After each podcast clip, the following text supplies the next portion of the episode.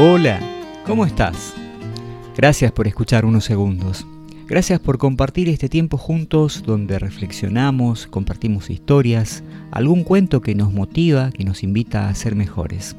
Hoy te traigo la historia de un hombre que tenía problemas de vista, tenía problemas de los ojos. A ver si te gusta. Se trata de miopía espiritual. Un hombre que padecía un serio problema de miopía se consideraba un experto en la evaluación de obras de arte. Un día visitó una galería con su esposa y unos amigos.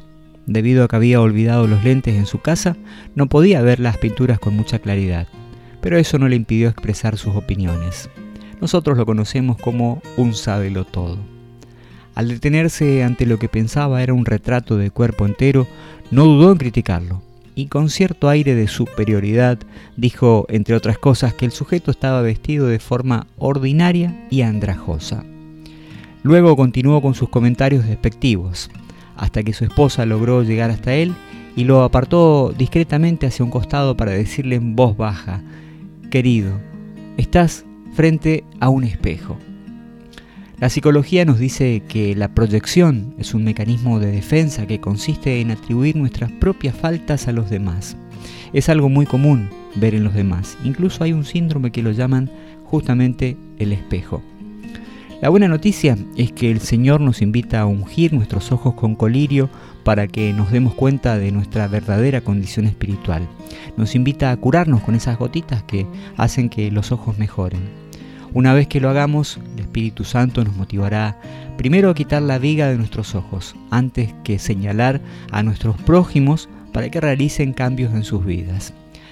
Mateo, en su capítulo 7, versículo 3, dice, se pregunta, ¿por qué miras la paja que está en el ojo de tu hermano y no echas de ver la viga que está en tu propio ojo?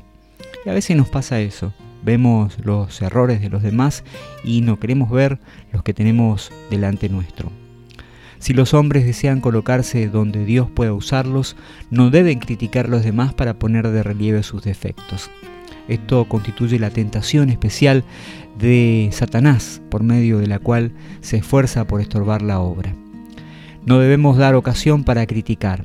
Un momento de impaciencia, una simple respuesta áspera, la carencia de amabilidad y cortesía cristianas en algunas cosas pequeñas pueden dar resultado. La pérdida de amigos, la pérdida de influencia, de ese deseo de Dios que nos permite presentar eh, lo mejor posible bajo todas las circunstancias en presencia de aquellos que son algunos este, amigos, algunos, eh, algunas relaciones que tenemos. Así que hay que pedirle a Dios, sobre todo en estos tiempos donde vivimos corriendo de un lado para otro y no encontramos las palabras justas para responder, que nos permita encontrar la sabiduría.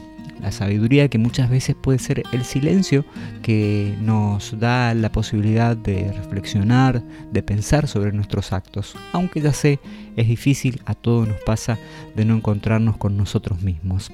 Así que es una buena oportunidad en este tiempo para que tratemos de ver si nuestros ojos espirituales tienen algún problema, si tenemos algún conflicto, si tenemos alguna situación que nos permite no ser tan buenos como deberíamos ser.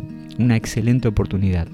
Te invito a compartir este, este, este tiempo de reflexión que habitualmente lo hacemos en unos segundos, con amigos, con algunos colegas, con las personas que te interesan, que te importan, pequeñas reflexiones que compartimos de forma habitual con cuentos, con historias y con aquello que nos permite acercarnos un poquito más a Dios.